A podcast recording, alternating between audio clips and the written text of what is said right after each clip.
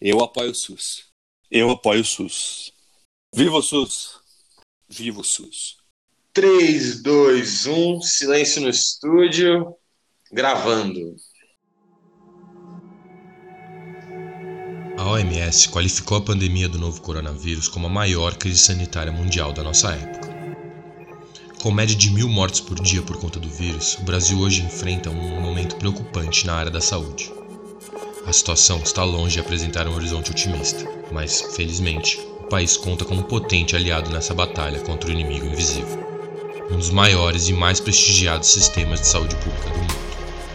Hoje, o assunto é sobre o SUS. Eu sou Fernando Nunes e esse é o Neiras Cast. Toca a vinheta, produção.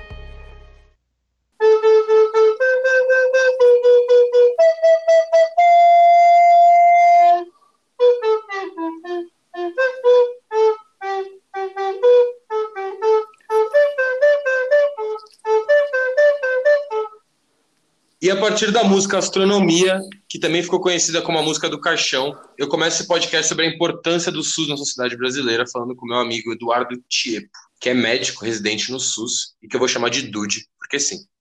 E aí, Dude, tudo bem? Muito obrigado por participar desse episódio importantíssimo do Neirascast. Como é que você tá? Imagina, pô, eu que agradeço o convite, Neiras, maior prazer meu que eu puder ajudar aí. Estamos aí, meu querido. Só para deixar claro aqui, cara ouvinte, foi muito difícil conseguir um tempo livre desse médico disputadíssimo É, do, beleza. do SUS. Imagina. Tava puxado, né, Dude? Tava puxado você conseguir vir falar. É, esses últimos meses foi um pouquinho puxado, mas estamos aí para isso, não tem problema. É, acho que é uma fase que a gente passa mesmo e a experiência que a gente leva disso é inesquecível aí. E o SUS está aí para a gente, é, lógico, não só um sistema de saúde do Brasil, mas é um sistema que justamente suporta o médico residente e faz toda a formação da imensa maioria dos médicos que se formam aí no nosso país, né? Perfeito. Conta um pouco do, de- do que você faz hoje, o que que você está estudando, como é que é sua rotina dentro desse sistema. Beleza. É, bom, a gente entra na faculdade, né? Os quatro primeiros anos eles são mais na sala de aula, né? Mas a gente vai tendo contato com o hospital e tudo. No quinto, sexto ano, a gente acaba pegando uns estágios mais práticos e aí a gente se forma e cai no mundão e tem a opção aí de fazer a residência médica. Um pouquinho do meu dia, assim, depende de qual especialidade você vai, né? Cada um escolhe, escolhe a sua área. Eu acabei escolhendo a neurologia é, da parte clínica, né? Então, é a nossa rotina de sempre. A gente acaba indo no hospital, nós temos nossos pacientes, evoluir, passar visita, e a gente sempre é orientado por um chefe ou um preceptor, certo? E aí nós, tanto a parte teórica quanto a parte prática, do raciocínio, diagnóstico, é, dos procedimentos, a gente acaba passando aí. Realmente é uma, uma fase meio pesada, né? É, ocupa bastante tempo da nossa carga horária, mas é muito gratificante mesmo, principalmente no SUS. Eu estou fazendo neurologia, né? Então, realmente eu vou para essa área da parte clínica. A gente cuida principalmente aí dos pacientes que têm quadro de AVC, epilepsia, as demências, as doenças desmielinizantes, né? Como esclerose múltipla, é, neuromielite, e também das degenerativas, como Parkinson e Alzheimer, principalmente, só citando alguns exemplos aí. Uma área bem abrangente, mas é, realmente a gente vai vai escolhendo e afunilando, né? Não tem o que fazer. Cada um, cada um vai acabar indo para a área que gosta. Tem áreas que tem mais procedimentos, tem áreas que são mais clínicas e, e aí vai de cada um, vai do da escolha do médico, né? Perfeito. E, e a pandemia alterou um pouco o seu dia a dia, correto? Ah, correto. Na verdade, alterou a da grande maioria das pessoas, né? Inclusive, tá tendo uma, uma certa revolta até dos médicos residentes, porque muitos perderam seus estágios, principalmente é, residente que atua em residência, tem procedimento, principalmente as cirúrgicas, nos primeiros meses do Covid, muitos serviços, eles simplesmente não operaram, né? Foram todos mobilizados para atender é, a população com quadro respiratório aí, todos mobilizados para atender suspeita de Covid mesmo. Foi, foi uma, um grande desvio né, da residência. E eu, falando um pouquinho do que aconteceu, eu estava passando em meses de ambulatório, né, que são consultas de rotina sem uma certa urgência.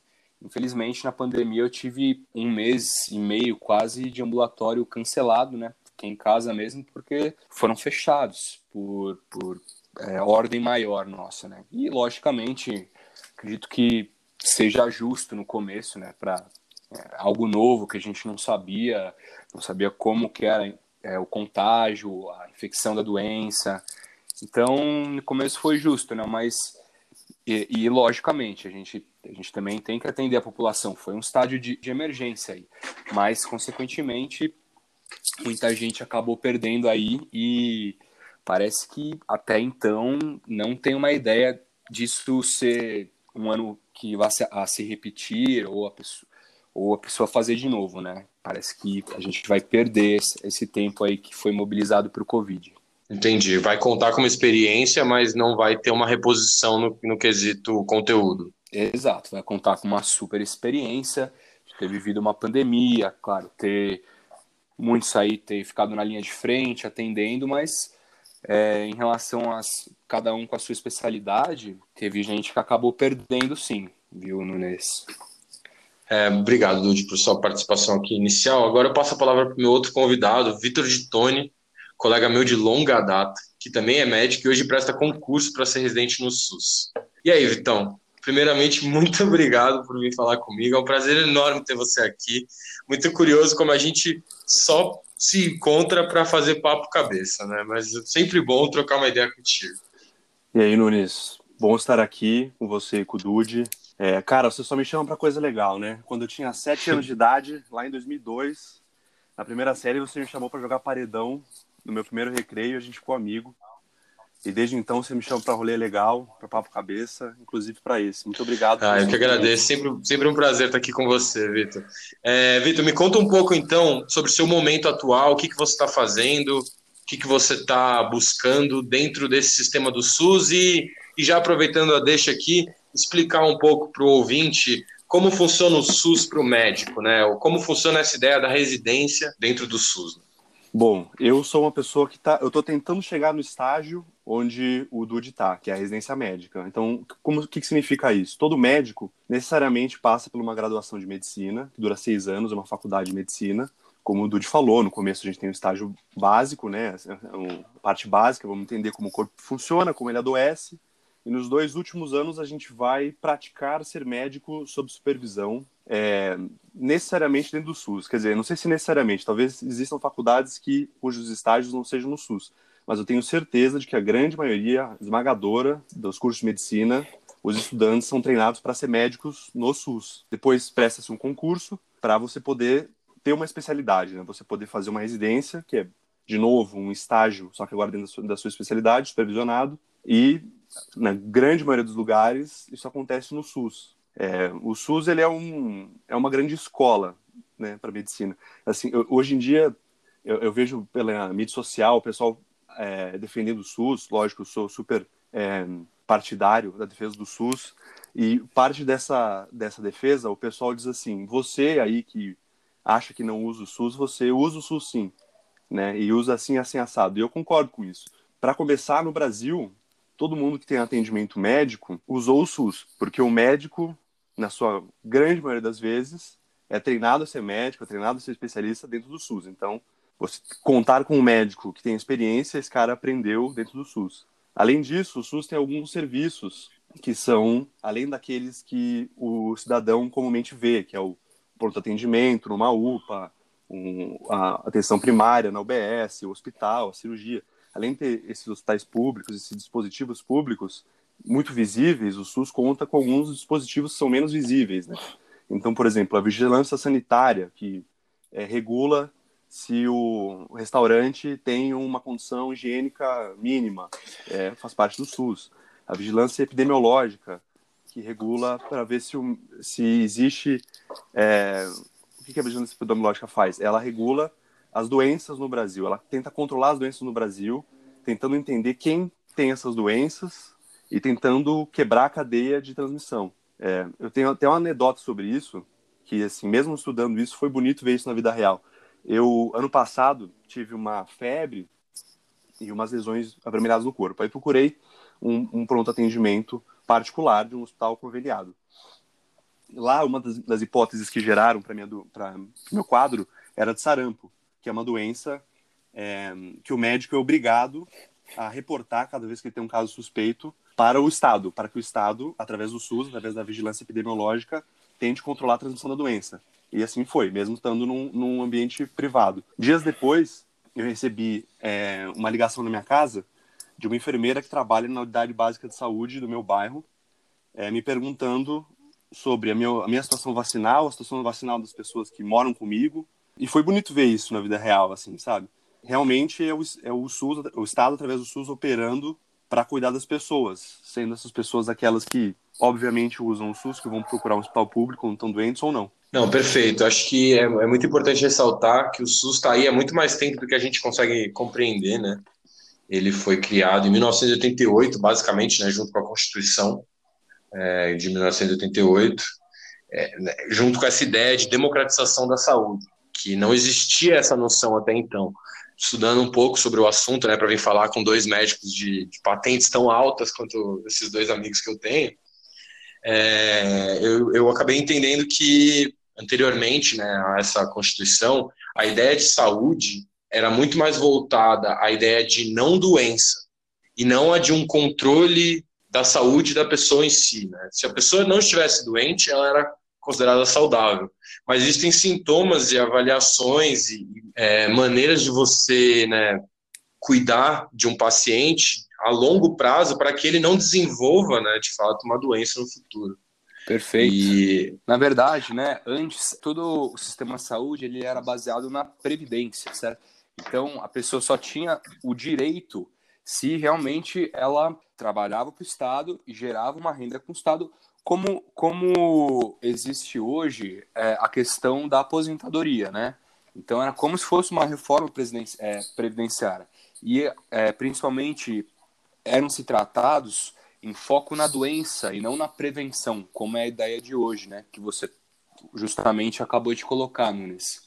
É muito foco esperar o indivíduo adoecer e tratar a doença do que fazer uma prevenção para ele não adoecer, que é a nossa ideia de hoje, e que é justamente a atenção básica, e é a imensa maioria é, da rede que a gente tenta fazer no SUS. Perfeito, Dude. É, essa ideia né, da, da previdência é muito, muito complicada, né? Porque só aparentemente né, só, só tinha garantia de, de, de sistema de saúde quem contribuía para o sistema, né? Para quem contribuía para a Receita Federal. E aí você Exatamente. perde, e, e, as pessoas que dependiam de um atendimento público iam ter que ir para, sei lá, uma, uma assistência social, um, é, na verdade, uma, uma coisa de caridade. Né? Eram basicamente excluídos do sistema de saúde. É, não tinham direito ao acesso à saúde só tinha direito para indivíduos que geravam uma renda para o Estado e aí sim poderiam ter é, esse benefício, que é totalmente ao contrário da ideia hoje, que é simplesmente a universalidade. Qualquer um pode ter acesso do SUS, independentemente se é brasileiro, estrangeiro. Se chegar em um serviço que é porta aberta do SUS, será atendido. É, hoje a gente tem um quadro aí de que basicamente 80% dos brasileiros utilizam o serviço. Uhum. E eu chamei vocês aqui justamente para discutir isso, porque a gente está falando sobre um sistema muito potente e extremamente eficaz e que também tem falhas, claro, mas a percepção da, da sociedade ela parte um pouco, talvez, dessa elite, desses 20% que não precisam desse serviço necessariamente e que contam com convênios de saúde e, e hospitais privados para fazer essa manutenção da sua saúde. Só que, e, e, na verdade, acabam esquecendo né, da importância de um sistema que, que funciona, mas que não é, não é visto, não é bem visto por aí. Então eu queria entender assim, o que, que vocês acham dessa questão, no sentido de por que, que o SUS ele é tão mal visto, dado que ele é tão potente e fundamental para o Brasil? Olha, Nunes, essa é uma boa pergunta. Eu, eu tenho certeza que eu ignoro boa parte das variáveis que influem é, nessa opinião pública. Eu acho que existe uma expectativa de um serviço que muitas vezes não é atendida. E embora eu vejo que tenha tanta potência e tantos serviços estão sendo feitos de, de verdade, sabe? E com excelência muitas vezes. Eu acho que uma, uma maneira de abordar o assunto, incompleto, mas uma maneira de abordar o assunto, seria pensar que a maneira como nós culturalmente utilizamos o sistema de saúde é uma maneira pouco eficiente. Como que isso se problematiza? É, em geral, as pessoas não procuram médicos para fazer prevenção de doenças é, ou para prevenir complicações de doenças. Então, o que acontece frequentemente é as pessoas elas só procuram a medicina quando elas estão sentindo algo muito incômodo. Então, estou com uma dor muito importante, eu tô com aconteceu uma coisa grave comigo. Então, elas têm que procurar uma medicina que seja altamente aparelhada, um hospital, um centro cirúrgico, e com exames potentes, porque algo, alguma coisa grave está acontecendo. E tudo isso custa muito. E quando você procura uma medicina é, lá do, do, fim, do, fi, do, fim do túnel, vamos dizer assim, longe do, da raiz do problema, é, é uma medicina cara e para tanta gente acaba caindo a qualidade. É, e tanto a qualidade no sentido de não tem dinheiro para pagar talvez aquilo que fosse mais confortável, quanto cai a qualidade não tem dinheiro para pagar recursos humanos o suficiente para as pessoas serem atendidas com calma e com paciência. Também existe essa questão do recurso humano. Por isso que eu acredito muito nessa questão da atenção primária, que vocês estavam comentando. A atenção primária é o lugar no qual o indivíduo vai, vai prevenir doenças e prevenir complicações. Então, ele vai ter um médico que o conhece, que o acompanha a longo tempo, e vai tratar, por exemplo, a pressão alta que ele tem. Essa pressão alta bem tratada não complica no infarto. Aí, não complicando no infarto, não gera uma pessoa que tem uma insuficiência cardíaca, um pedaço morto do coração que não funciona e causa é, é, problemas assim da pessoa não conseguir viver parte da vida dela por causa disso e tem que tomar remédios caros. É, ela não precisa entrar numa UTI, que é uma internação super cara, não precisa ter um especialista para fazer uma cirurgia cardíaca, sei lá, sabe? Então, assim, eu acho que uma maneira de abordar o descontentamento com o SUS é porque eu acho que talvez fosse melhor a gente criar uma cultura, e eu não sei exatamente como fazer isso, mas criar uma cultura de você se relacionar intimamente com o seu médico do dia a dia. Porque lá no OBS o atendimento é muito bom. E o retorno, que pelo menos eu tinha nos estágios que eu passava no OBS, era de muito contentamento da população. As pessoas se sentiam mais acolhidas ali, não estavam é, uma situação tão grave. Então eu acredito nessa abordagem. Perfeito, Vitão. É, acho que você colocou muito bem algo que eu queria comentar e chateia bastante nós médicos que acabamos vivenciando muito isso, principalmente que a gente acaba, logicamente, é, nossa formação é no SUS, mas depois que nós nos formamos, a gente acaba tanto trabalhando no SUS e às vezes também acaba pegando um serviço de convênio ou particular. Infelizmente, é, o ser humano criou na cabeça que a boa medicina é aquela medicina que investiga, ou é, aquele serviço ou aquele médico que é bom, é aquele médico que pede todos os tipos de exame, que solicita os mais sofisticados procedimentos e oferece a ponta da linha do tratamento, e que muitas vezes não é verdade. E essa ideia de é, que o serviço que mais me oferece exame, os exames sofisticados, é o melhor serviço, felizmente acabou ficando é, no pensamento de muitas pessoas. E no SUS, é, realmente só é solicitado justamente o que é necessário naquele caso. Os convênios dos hospitais particulares nada mais são que uma indústria, né? Grande maioria deles é uma indústria a favor do lucro. Ou seja, querem que peça exames, querem que solicite procedimentos. Por quê? Porque isso dá lucro. E para o SUS, justamente ao contrário, a gente faz uma medicina mais humana, uma medicina mais correta, ou seja, a gente faz o exame físico, o exame clínico, né, do médico, que é justamente as bases aí desde de Hipócrates nas épocas antigas aí da Grécia, né, é, viajando um pouco, mas realmente eu acho que essa questão fica na cabeça das pessoas e como o SUS realmente a gente acaba só solicitando o que é necessário no caso, muitas vezes fica com uma, uma visão pejorativa mesmo, né? que o sistema não funciona, que ele não pediu tal exame, não sei o quê. E isso não é verdade, né? É justamente feita a medicina que, que deveria ser feita em todo lugar, né? É, acho que o ponto seria esse. Entendi. Acho muito interessante essa colocação, bem complementar de vocês dois, de falar que falta essa. Muito curioso, né? Pensar que, que é bem isso, né? Você, o Vitor fala que é essa falta de desse olhar da prevenção, de fazer uma, um trabalho continuado né, da saúde. E, e aí você passa para o lado, digamos assim, entre aspas, capitalista da medicina, que faz o excesso do, do sistema da saúde, da prevenção. É, nossa, eu, eu consigo contar aqui quantas vezes já não fui num médico fazer um exame de sangue e o cara me sugere tanta coisa para testar e eu falo e eu uso esse exemplo do exame de sangue porque eu odeio agulha, eu tenho pavor assim. é, fazer um, um, comentário aqui por fora do, do, podcast, mas provavelmente vai acabar entrando.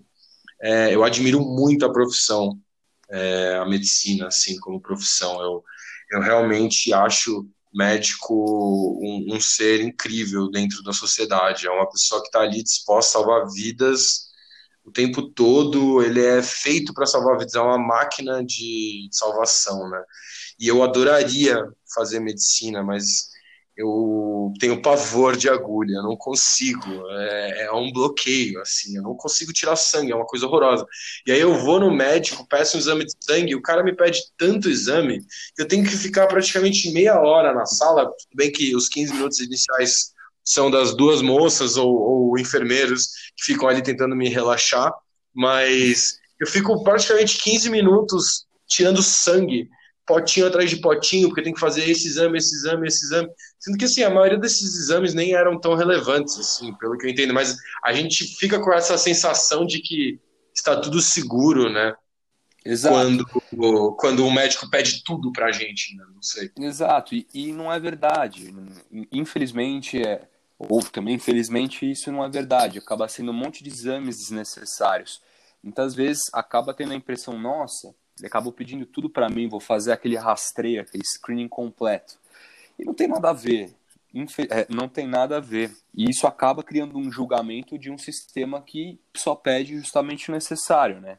O médico, logicamente não generalizando, mas em boa parte ou na grande maioria, o médico é o mesmo. O médico do SUS, o médico do particular é o mesmo. Eles tiveram a mesma, fizeram as mesmas faculdades, a mesma, têm a mesma formação e trabalham muitas vezes nos dois locais. É muito esquisito ver essa, essa discrepância né, tão grande. É, cara, o que, eu, o que eu acho, que eu fico pensando assim, do que vocês estão falando, é de que, primeiro, eu concordo com tudo que vocês falaram. E o que eu acho, assim, me parece que uma saída é, para um sistema de saúde que talvez funcione melhor passa muito assim pela relação do médico e do cliente dele, do médico e do paciente, sabe? Eu acho que apostar numa relação humana entre o profissional, esse profissional e esse cliente talvez seja uma uma saída inteligente, porque você consegue através de uma relação humana vincular o paciente no sistema. Então o cara não vai embora, ele não vem só quando está com um problema, ele vem feliz, porque tem uma relação saudável com, com enfim, os profissionais que atendem ele. É, além disso, se você tem uma se tem confiança no, no médico na sua frente, porque o cara olha no seu olho, te trata como uma pessoa, né? Não te trata como um fígado, não te trata como um par de olhos. Se a, pessoa te trata como uma pessoa é, que tem vontade, que tem medo, que tem expectativa, que tem preferência, a chance de você confiar no, no no julgamento dele, sem precisar ver lá que o potássio está X, Y, é maior também, sabe? Então acredito é, assim, muito na relação, como, como terapia, como terapêutica mesmo, assim, como processo de cura. Eu, como uma pessoa fora do sistema médico, né, que participo da medicina como paciente, não vou negar que acho que talvez 95% dos médicos que eu convivi até hoje tem uma abordagem muito fria, né, do, do ser humano que está à sua frente, né, no caso do paciente. Isso é um pouco assustador até. Eu acho que talvez um caminho né, do que, que possa justificar essa discrepância no, no tratamento e no sistema do SUS para um sistema a partir de convênio, né, um sistema privado, talvez seja isso, né? O, talvez para o médico do, de, um, de um hospital privado, o cliente ele tem um pouco mais de, de valor nesse sentido. Primeiro, porque ele está recebendo mais, e segundo, porque aquela reclamação impacta diretamente, né, uma possível reclamação, um possível um distanciamento entre o paciente, um, atrito né, entre o paciente e o, e o médico, pode acarretar uma consequência muito maior do que no sistema do SUS. Né? Eu acho que isso vale para qualquer sistema público dentro do Brasil, essa sensação de que não faz diferença. Tenha sido bom, tenha sido ruim, vai dar na mesma, né? E, e não é, porque a gente está falando de vidas aqui. A gente está falando de sobrevivência. E, que funciona também, que fique claro. O SUS, o SUS, por mais assim, problemas que ele possa ter, questões que ele possa não, não conseguir combater ao longo da sua existência, né? Essas questões do tipo ter uma, um hospital superlotado, quase que é um padrão para os hospitais do SUS, é, salas de esperas com gente em maca, com braço quebrado, sangue para todo lado. Acho que tem, tem, tem, coisas do SUS que realmente é, ele, ele, ele é falho em, algum, em alguns aspectos, mas ele funciona, né? Eu acho que e, e ele funciona muito bem nessa exata crítica do que ele não é, do que ele não atende ele de fato funciona, né? Porque é o que a gente está falando aqui, o paciente do SUS, ele não faz um acompanhamento, ele vai lá quando dá tudo errado. E ao mesmo tempo ele sai de lá melhor do que ele, do que ele esperava. Ele, ele sai realmente curado, ou, ou pelo menos dentro do que se espera do sistema, ele sai, ele sai positivamente estabelecido, né, com a sua saúde de volta, dentro do possível, lógico. Seria muito melhor um acompanhamento? Seria. Mas, dado o fato de que esse paciente chegou lá nas últimas circunstâncias, ele sai de uma maneira muito positiva em relação à sua saúde. É, eu acho que vale muito sempre destacar isso dentro do SUS, é, que apesar das suas falhas que existem e que não dá para negar, ele ainda assim ele é ativo positivamente dentro das suas falhas. Né? Com certeza. E eu e o Vitor, é, a gente ainda acaba sendo um pouco mimado, né?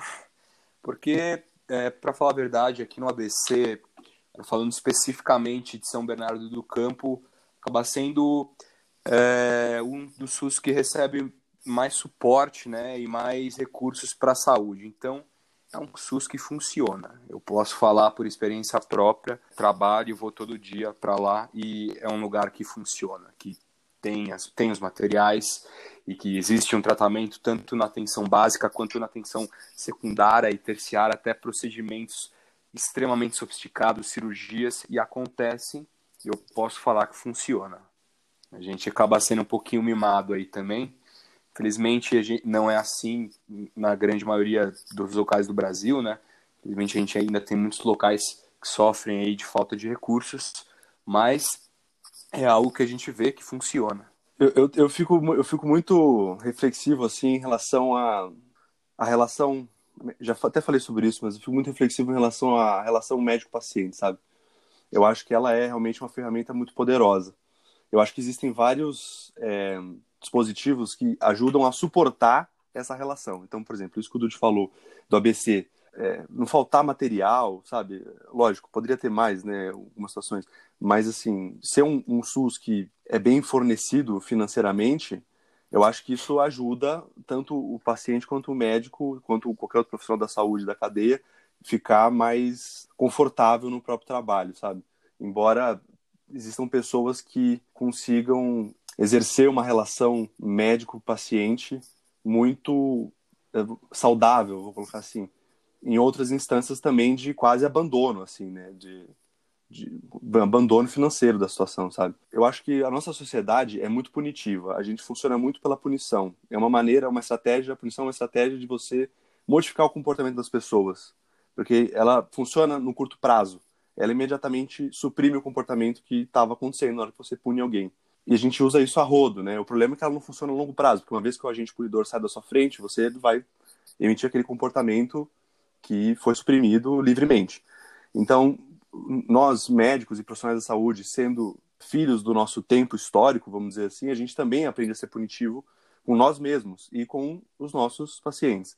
Então, por exemplo, uma coisa que eu reparo e reparei muito na minha carreira, curta carreira, é que existe uma tendência do médico querer modificar o comportamento do cliente fazendo uma leve punição com ele. Então, por exemplo, ele dá uma bronca e fala: ah, você não pode é, fumar, você vai morrer, você vai ficar parado numa cadeira, blá, blá, blá, blá. e daí o paciente imediatamente fica lá constrangido com aquela situação e concorda. E, e, o, e o, o, profissional tem a tranquilidade de ver o paciente ali na frente dele dizendo que ele vai parar de fumar. Mas uma vez que o paciente chega em casa e o agente punidor dele não está mais na frente dele, ele vai voltar a fumar, ele vai é, não tomar o remédio que o cara passou, sabe? Então, assim, voltando um pouco nesse assunto, eu acho que tentar abolir a punição como ferramenta de trabalho por mais tentadora que ela seja, porque a gente fica angustiado que o paciente não mude o estilo de vida dele, porque a gente tem, a gente tem empatia pelo, pelo, pelo paciente, a gente quer que ele fique bem, né? E nós nos sentimos responsáveis por ele. É, então, nessa ânsia de querer fazer o trabalho dar certo, muitas vezes o médico pune o paciente. Mas eu acho que abrir mão dessa ferramenta pode ser uma, uma coisa muito trabalhosa, mas que eu acho que colhe frutos, assim, e constrói uma relação de fato terapêutica, saudável. É, um balanço complicado, né, entre a autoridade clara que um médico tem em relação à saúde do seu paciente e a maneira como ele vai usar isso, né, para conseguir de fato, né, um paciente saudável a longo prazo. Eu tenho uma relação muito boa com, com um médico meu, médico meu pata, por sinal, que nunca nunca me puniu. E eu acho que isso foi sempre muito interessante eu lembro de, de, de fatos assim, eu, moleque, ligando para ele do tipo, pô, Marcos, eu chamava Marcos, né? Pô, Marcos, tô meio doente, mas queria fumar maconha, e aí? E aí o cara falava, olha, é aquele negócio, não vai te ajudar, vai te atrapalhar, vai fazer você ficar mais doente? Não. Mas não vai ajudar você nesse momento, sabe? Você tá com, tá com seu sistema respiratório muito debilitado, a maconha ela não vai te ajudar a superar essa, esse momento. Mas quem sou eu para falar? E eu, de fato, não fazia, sabe? É, é muito curioso. É, é, eu tive uma relação muito boa com esse médico, sempre tive, porque é isso, é, é uma relação do tipo: olha, é, eu, eu não vou te punir por causa disso, mas entenda. Entenda que você está colocando em risco coisas aí, mas assim, faz parte, sabe? Não é, é proibido. Eu concordo totalmente. A nossa sociedade ela é tarada por, um, por uma, uma punição, né? A gente adora saber que a coisa é proibida e que dá para fazer. E isso é muito perigoso. É perigoso. é, agora eu vou soltar uns números aqui interessantes que eu pesquisei, que é, eu tenho dados até 2011 só, que foi a última vez que o censo foi feito, né? Acho que a gente está um pouco desatualizado. Talvez vocês consigam combater alguns dados aqui que eu faço mas é, dados interessantes sobre a, a, o papel do SUS na história né, do, do Brasil. É, por exemplo, em 1988, a expectativa de vida era de 69 anos, 69,7 anos, quase 70 anos. E em 2011, né, 30 anos depois do, do, do estabelecimento desse direito universal de saúde pública, a gente tem um aumento de praticamente 3 anos e e alguns meses de, de, expectativa de vida da média das pessoas, né? Isso pode parecer pouco, né, para o três anos, mas a gente está falando de média, né? Sem considerar que tem gente que, que a média contabiliza mortos de recém-nascidos, mortes de recém-nascidos, e assim como de, de idosos. Então, esse número é muito expressivo, se você pensar que em 30 anos a gente aumentou praticamente três anos e meio expectativa de vida. Eu acho muito simbólico. Assim como transplantes, né? Que deixando claro aqui para todo mundo que não sabe, todos e vocês podem me corrigir nessa informação, mas todos os transplantes realizados no Brasil são feitos através do SUS. E em 1997 foram realizados 3.765 transplantes naquele ano. E em 2011 você já tem um número de 24.600 transplantes. Ou seja, tinha muita gente na fila de espera naquela época e, e tinha demanda para esse atendimento universal. Um ah. outro dado aí também que nós temos do SUS são os acidentes com os animais peçonhentos. Aqui no Brasil, principalmente São Paulo, né, a gente tem alguns centros de referência. O principal é o Instituto Butantan, que é do SUS, que na verdade é o instituto referência aí de acidente com animais peçonhentos. Se a gente tem qualquer mordida de cobra ou escorpião, o paciente vai para lá. Eles solicitam, lógico, para a gente saber qual foi o animal, né? Tanto por inscrição, às vezes, se possível, levar o animal que fez o acidente. E os antídotos e, todas, e toda essa análise é feita nos institutos públicos. Isso é mais algo aí do SUS que a gente tem também. Lá no ABC, agora principalmente em São Bernardo, lá no pronto-socorro central do SUS, a gente virou referência da região em picada de escorpião. É, o Butantan que ficou famoso agora recentemente, né? Porque era o único lugar no Brasil que tinha vacina para picada de cobra naja, né? E aí você e, e, e, que, abrindo um parênteses aqui, desmascarou um comércio nefasto de animais peçonhentos raros aí que tinha no Brasil. E, e, e que, por quê, né? Para quem não sabe, né? Um, aparentemente, um cara que era dono de, desse, desse comércio foi picado por uma dessas cobras e foi ser atendido no hospital falando que tinha sido picado por uma cobra naja. E aí, assim, não existem cobras najas no Brasil. Se existem, elas estão aqui legalmente. Mas, felizmente, o SUS tinha essa, essa vacina em mãos lá no Butantã de São Paulo e levou até a cidade do, do menino, acho que era Brasília, né? Levou até Brasília para curar o, o, menino, né? E ele teria sido morto em horas caso o SUS não tivesse essa vacina à disposição. Uma vacina que, repito, não tem por que ter. Não existem cobras najas no Brasil. E, mas, felizmente, existem todos os tipos de vacinas e, e antídotos, né? Estava falando vacina, mas é antídoto. Antídotos para qualquer animal peçonhento. É o soro, é, né? É o soro. o anticorpo, exato. É, um outro número interessante aqui, falando já de pandemia de novo, e eu queria falar com você, Dude, depois um pouco sobre isso rapidamente. Lógico. É, essa ideia de que o, o quanto custa né, o atendimento de saúde nos Estados Unidos. E isso é muito curioso, porque a gente, a gente sempre espelha né, essa, esse complexo do, do vira-lata, né, que sempre espelha tudo nos Estados Unidos, principalmente agora com esse governo patético que a gente está presenciando. É, a gente tem o, uns números interessantes aqui, que, por exemplo, o tratamento de uma pessoa com Covid né, nos Estados Unidos uhum. pode chegar a 200 mil reais, 300 mil reais. É, Exato. E pelo SUS é de graça, sabe? Exatamente. E, o, mesmo atendimento. E, e, nos Estados Unidos, que fique claro, não tem a opção de graça. É, a pessoa que precisar desse, desse serviço sem poder pagar, ou vai entrar numa dívida que vai deixar essa dívida para os netos, ou ele vai ter que contar com alguma instituição de caridade, alguma coisa assim como era feito no Brasil em 1988. Então, assim, quem está na frente agora, em questão de saúde, acho que é o Brasil. Perfeito. Até comparando, lógico, dando, citando mais um exemplo, uma vaga de UTI no particular aqui no Brasil, em média 10 mil reais. Tem UTI que uma diária, né, custa até 15 mil reais.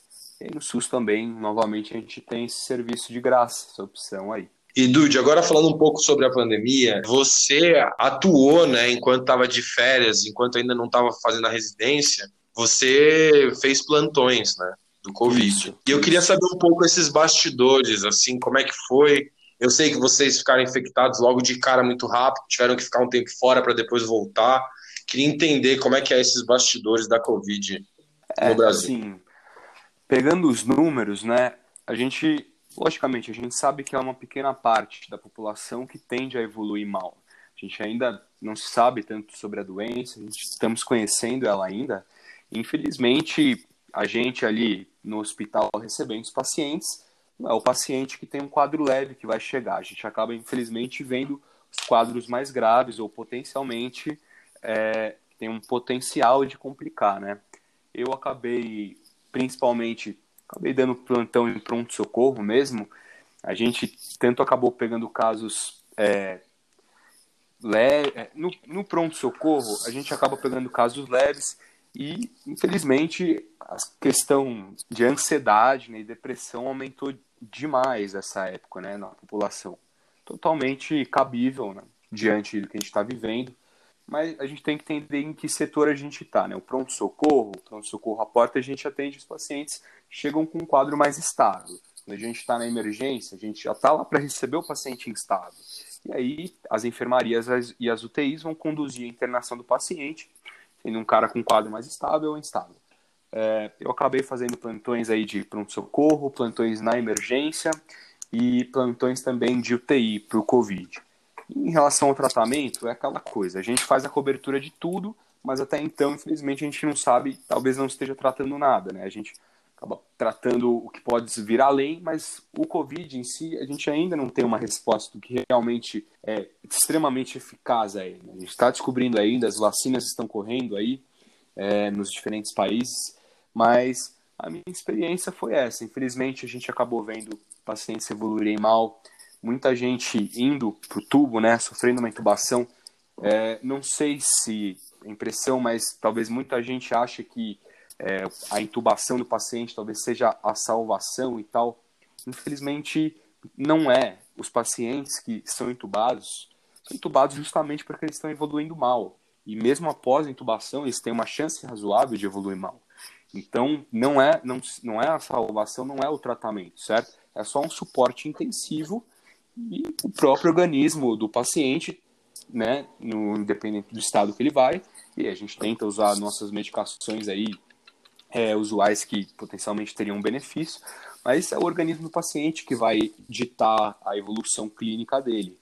É, a gente infelizmente viu muitas, gente, muitas pessoas aí evoluírem mal, indo a óbito, é, não podendo ter é, seu enterro, seu, sua cerimônia pós-mortem adequada justamente porque o, é, não era permitido, né, por causa de isolamento, porque o caixão tem que ser fechado e tal. É, no pronto-socorro, a gente viu muitos, é, muitos pacientes aí com quadro respiratório e muitos pacientes com quadro é, psiquiátrico, seja por um, crise de ansiedade, depressão. É, então, realmente, esse foi o nosso dia a dia aí nesse, nessa linha de frente. Né? Sempre tendo que se proteger, né? É, vestindo roupas estéreis e tal. Felizmente, depois de um tempo na pandemia, até acabou esgotando um pouco desses materiais. A gente acabou infectando, né? Felizmente, por mais que a gente se proteja, alguma hora a gente bobeia e acaba ficando vulnerável, né? Eu acabei pegando, felizmente tive um quadro leve aí, muitas, como muitos tiveram, mas tiveram pessoas da minha idade, sem comorbidades, evoluíram mal e a gente não sabe por que ainda se tem algum motivo específico, se é algo genético, é, ou idiopático, ou autoimune da própria pessoa, né? Então, é algo que a gente está conhecendo, acabou vivenciando nessa situação que eu disse, pacientes evoluindo mal, mas também tiveram pacientes que evoluíram bem, saíram num quadro de gravidade, né?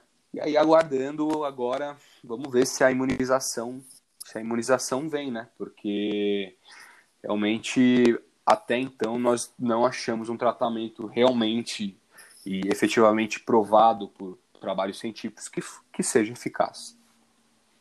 É muito, muito complicado essa situação, né? Um vírus novo uhum. que espalha muito rápido e não tem muito como saber como lidar com ele, dado a necessidade de uma metodologia científica confiável, né? Exatamente. Então, assim, eu acho que a recomendação máxima, né? A, melhor que a cura é não se contaminar.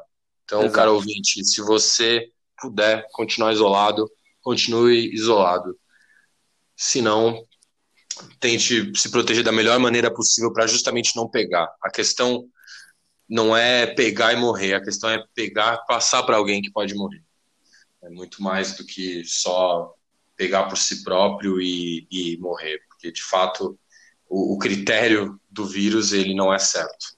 Vitor, quer fazer algum comentário sobre a pandemia? Olha, eu não, eu não trabalhei com a pandemia, eu não trabalhei com Covid, né? Não dei nenhum plantão de Covid. Então, eu não tenho know-how, assim, para dizer tecnicamente sobre isso.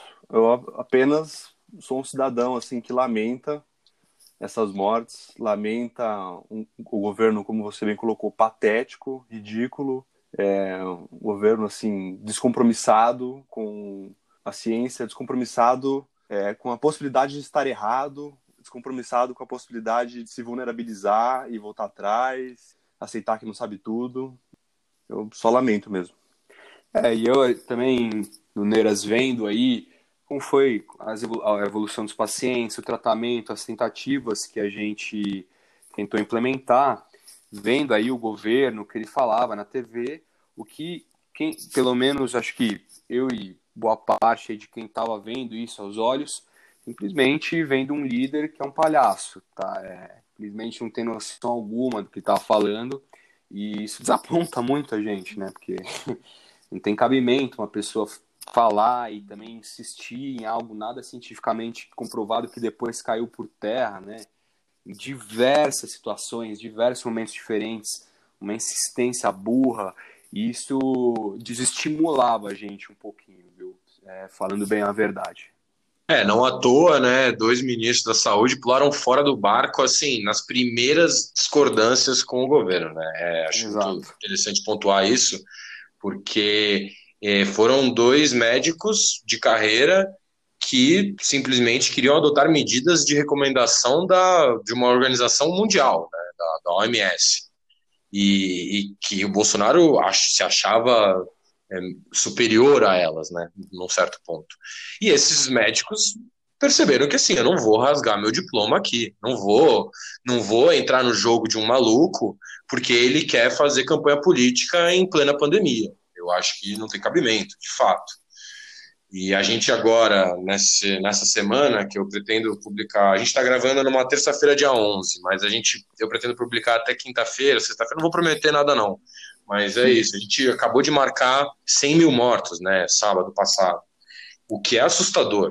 É, é, existem muitas maneiras de analisar esse dado para parecer que a gente está numa situação melhor do que a gente está, do tipo mortos por milhão, entre outras, entre outras coisas, mas assim, são 100 mil mortos. 100 mil mortos que poderiam ser 5 mil mortos. A gente teve recentemente, acho que a conta é essa, depois eu confirmo, mas é, um hospital no Rio de Janeiro teve 700 e tantos mortos. Que é praticamente a metade do número de pessoas que morreu na Coreia do Sul inteira. Então, assim, a, a maneira como a gente está lidando com essa pandemia, ela é deplorável e é assustadora.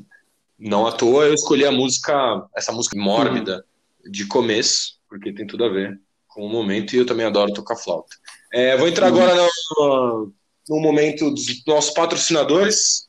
É, eu ainda não criei a vinheta para os patrocinadores, mas vai ser alguma coisa do tipo.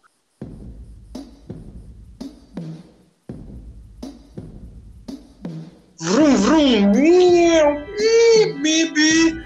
Frete do Neiras.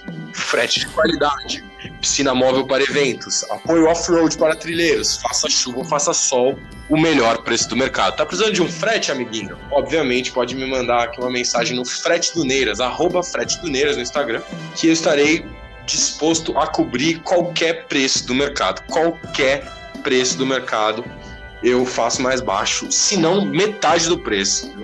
Tô, tô falando aqui, sendo bem sincero.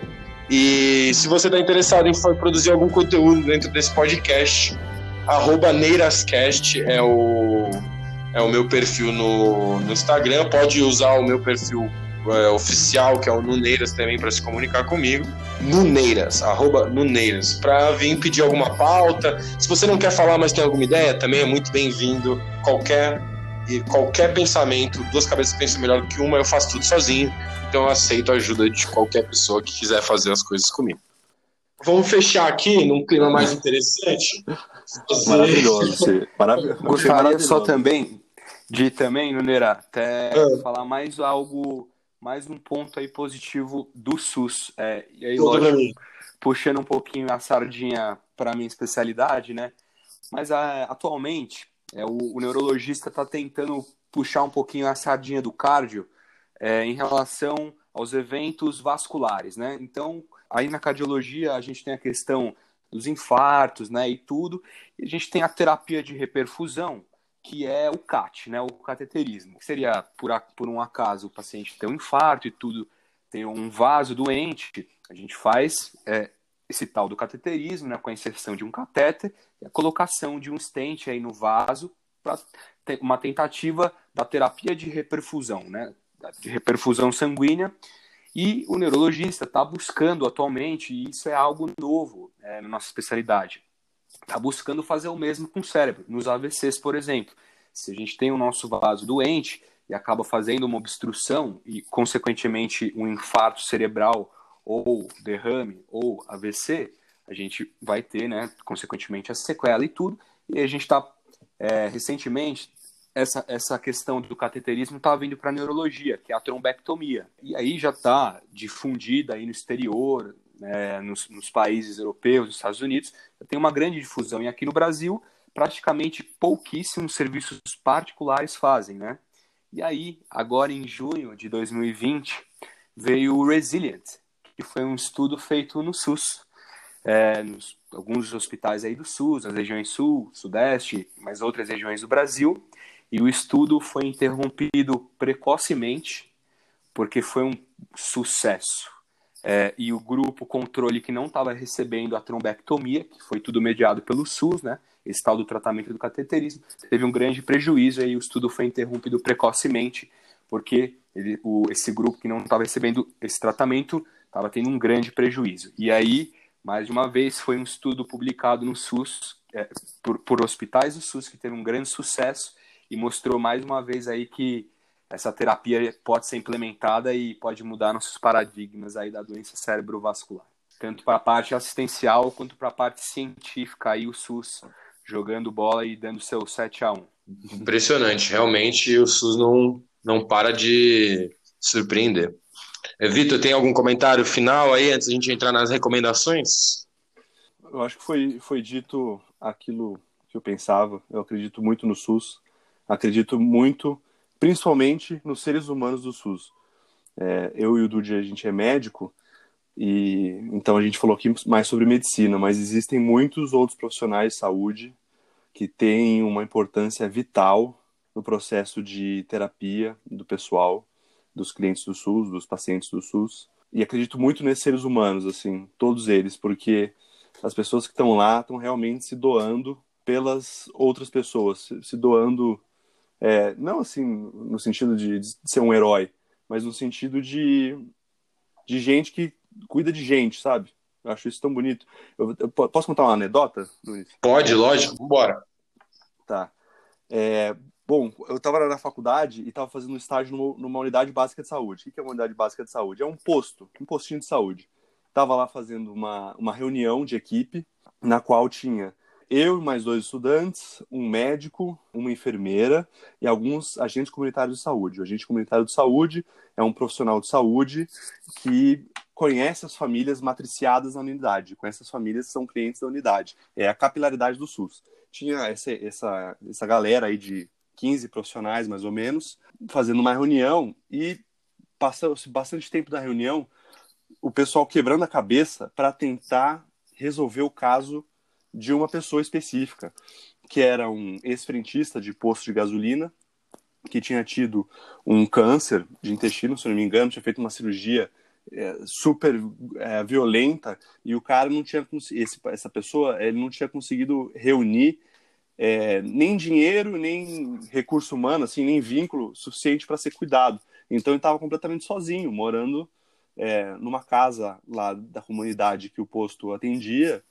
e absolutamente sozinho. Não tinha ninguém por ele a não ser o SUS. Então as pessoas estavam ali conversando quebrando a cabeça para entender como que, como que é, elas iam ajudar esse cara que não tinha nada por ele a não ser o SUS. E naquele momento, assim, foi uma sensação difícil de descrever, mas uma sensação muito bonita, assim, de pertencimento a uma comunidade que eu valorizava muito, sabe? Que comunidade maravilhosa. Essa comunidade que, é, que faz pelo outro, é, porque o outro é um ser humano, sabe? É, o SUS me parece assegurar isso. É, é, um, é um nível de civilidade mínimo. Você, por ser um ser humano no Brasil, você vai ter um atendimento mínimo de, de saúde. Então, só por você ser um, um ser humano, você vai receber a ajuda dos outros seres humanos. Então, o SUS, para mim, é uma escola, quero que continue sendo uma escola, quero que seja um empregador, é, e é uma comunidade na qual eu me reconheço. Sensacional, Vitor. Achei muito bom esse comentário. É, fica um arco legal também no podcast, fica mais leve esse final do que ficar falando mal do Bolsonaro, que não merece esse palanque todo. então vamos agora para recomendações. É, Vitor, tem alguma recomendação aí pra gente sobre o tema? Isso aqui é um quadro novo, tá, cara ouvinte, que acompanha assiduamente todos os meus podcasts, que provavelmente sou eu e eu só, mas, mas é uma. Então, muito obrigado, Vitor. É uma proposta nova de eu vou. Você vê que o Dude não falou nada, né? O Dude talvez nem escute esse. O quê? É... Ah, tô brincando. Tô brincando. É uma aposta aqui que eu tô fazendo de fazer a galera ficar até o final para escutar as recomendações, porque sempre sai muita coisa boa e coisa interessante. Então, é, Vitor, o que, que você recomenda aí para a gente consumir após esse podcast? Não precisa nem ser necessariamente relacionado ao tema, mas é isso. Só recomendação de mídia. Eu recomendo um livro que eu gostei muito de ler, chamado A Escolha da Doutora, da doutora Cole. É, acho que se pronuncia Cole, mas se escreve Cole. Estou falando isso para as pessoas conseguirem escrever, procurar o livro. É de um autor chamado Noah Gordon, da editora, editora Rocco. Muitas pessoas conhecem o livro O Físico, que virou filme, é do mesmo autor, mais ou menos do mesmo tema, assim. E é um livro muito bonito, na qual uma médica passa por uma, um processo no qual ela compara uma vida de uma medicina ultra especialista, ultra aparelhada, na qual ela ganha bastante dinheiro, e a experiência de viver uma medicina muito mais simples e na qual ela tem vínculos humanos muito poderosos. E é um livro muito bonito, recomendo para as pessoas. Não, não tinha dúvidas que você ia sugerir um livro. O Vitor, que para quem não sabe, na terceira série escreveu um livro que virou prova para os anos seguintes. Só fazendo esse, esse, comentário aqui extra. Dude, sua recomendação para o consumo do, dos nossos podcasters, nossos ouvintes. Beleza. Gente, eu acho que assim, deve. Tem diversos é, documentários e tal contando da história do SUS eu acho que se a gente procura, a gente acha um bacana. Eu escolhi um filme para recomendação, tá? É, principalmente naquela visão que eu falei mais no começo do podcast, em relação à influência aí é, da indústria, dos convênios e das corporações, né?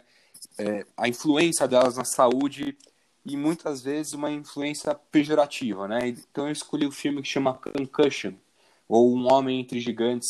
É, infelizmente tem um viés que seja um pouco hollywoodiano, mas é um filme que fala, e é uma história verídica que aconteceu em 2001, de um médico nigeriano, um médico estrangeiro, né, que morava nos Estados Unidos e simplesmente bateu de frente com uma das maiores corporações do mundo, que é a NFL. Diante de uma doença cerebral que era consequência de múltiplos traumatismos cranianos que os jogadores de futebol americano é, diversos vieram a ter, né? E esse médico, que era um cara que fazia autópsias, né? Ele abria, é, abria cérebros de mortos e analisava e acabou descobrindo essa doença e bateu de frente com a NFL e, consequentemente, conseguiu aí é, publicar né, o, seu, o seu trabalho e tudo, e ele mudou as regras do jogo. Né? Acabou tendo algumas restrições aí é, para o jogo de futebol americano depois. Então é um filme que eu acho muito bonito, é, principalmente aí, né? Que vem um pouquinho do meu lado, mas eu acho que é a minha recomendação aí. Não, sensacional. Esse filme é muito bom. E, de fato, assim, esse médico marcou história na NFL. É, a NFL é outra após os estudos dele. Né? E a importância de fazer um estudo bem feito, né? Acho que é interessante ressaltar isso. A minha recomendação é um documentário chamado A Revolta da Vacina, do Eduardo Vilela, feito em 1994. Documentário feito pela Fundação Oswaldo Cruz, Cruz. É uma mistura de sketches teatrais, depoimentos de médicos, pesquisadores, historiadores, para apresentar a história da varíola, da vacina e da revolta popular que teve em 1904. É interessante a abordagem desse documentário. É um documentário curto, ele tem é fácil de achar no YouTube também, tem 23 minutos, é, é sobre a evolução da saúde né, no Brasil. A gente está falando de 1904, né? Para quem não sabe muito sobre a revolta da vacina, ela tem muito a ver com o movimento bolsonarista, é, desse negacionismo da ciência, né? E, e essa ideia de que, é, como não foi explicado corretamente como é que a vacina estava sendo distribuída, e, e, e, outros pormenores do, da necessidade dela na época, e como a ciência também não era vista como uma, um, uma matéria né, precisa como é hoje, teve uma revolta popular no Rio de Janeiro contra é, a vacinação, o que hoje é praticamente obrigatório, né, ou deveria ser obrigatório. vacinar-se contra doenças que, que têm cura a partir de uma vacina, né? Então é interessante esse documentário. Ele, ele é uma mistura, né, de sketches e depoimentos sobre é, é, de como o poder público ignorou, né, essas questões culturais e raciais de acordo com essa política higienista, né? Nunes, faltou o poder público agir é, com a população na revolta da vacina como o seu médico homeopata agiu com você, te dando autonomia. Você concorda comigo? Com certeza, né? É muito bom, muito bom comentário. Eu acho que é bem por aí mesmo. Você tem um problema enorme aqui, né? Causado por causa disso, porque é, seria muito mais simples de se resolver se fosse bem explicado o, o porquê da vacina, mas foi como que uma imposição, exatamente como a gente conversou aqui, né? Foi uma imposição do governo. E isso virou uma revolta. Faltou, faltam marcos na vida política e na vida medicinal no mundo, com certeza. Galera, muito obrigado pela participação de vocês. Vocês foram sensacionais. Eu acho que ficou muito bom. É, eu brinco na minha cabeça mesmo, né? Porque eu sou filho único e vivo sozinho, então eu falo comigo mesmo o tempo todo. É, eu brinco que esse foi o, o podcast dos tenores, né? três hum. pessoas de, de, vozes muito graves. E eu acho hum. sensacional. É, eu acho que vai ficar bem legal também de ouvir. Dá para botar um pouco mais baixo e não estourar o som do, do carro. É, então, muito obrigado pela participação de vocês. Viu? Muito obrigado, Dude. Muito obrigado, Vitor. Vocês foram sensacionais. Não podia esperar melhor. E o podcast vai ficar cumprido, viu, galera? Vou ter que fazer um belo trabalho aqui de edição, mas estou muito feliz e espero Nada. que vocês gostem também do resultado final. Nada, Nuneira, foi um prazer nosso. Espero que a gente tenha contribuído aí. Tenho certeza aí que acho que você vai fazer um material muito bacana. E muito obrigado aí de novo aí pelo convite. Foi muito da hora esse bate-papo aí. Eu também gostei muito. Agradeço muito, Nunes, os seus convites de maneira geral. E gostei muito de conversar com você, Dude. Foi muito mesmo. Realmente, principalmente gostei. essa sua visão que eu realmente acabei não tendo muito, que é uma visão mais a, a, saúde de uma maneira mais ampla, né? Não vendo o individual, mas também vendo o todo, como funciona o serviço. A gente, lógico, prestando a residência, a gente acaba também estudando isso, mas foi uma visão muito especial aí. Parabéns, cara, você foi muito bom. Muito obrigado, Dudu. Gostei muito de você, você é um cara muito carismático. Valeu, meu querido. E é isso aí, cara ouvinte. O Neiras Cast fica por aqui. Mais uma vez, muito obrigado pela sua audiência. Espero que tenha gostado de mais um episódio. E novamente, se você tiver alguma sugestão, alguma pauta, alguma ideia, entre em contato comigo, vamos conversar. Estou aqui disposto a abrir meu canal para qualquer tipo de conversa. Se você está ouvindo isso de dia, bom dia. Se você está ouvindo isso de tarde, boa tarde. Se você está ouvindo isso de noite, boa noite. Nós ficamos por aqui. Muito obrigado.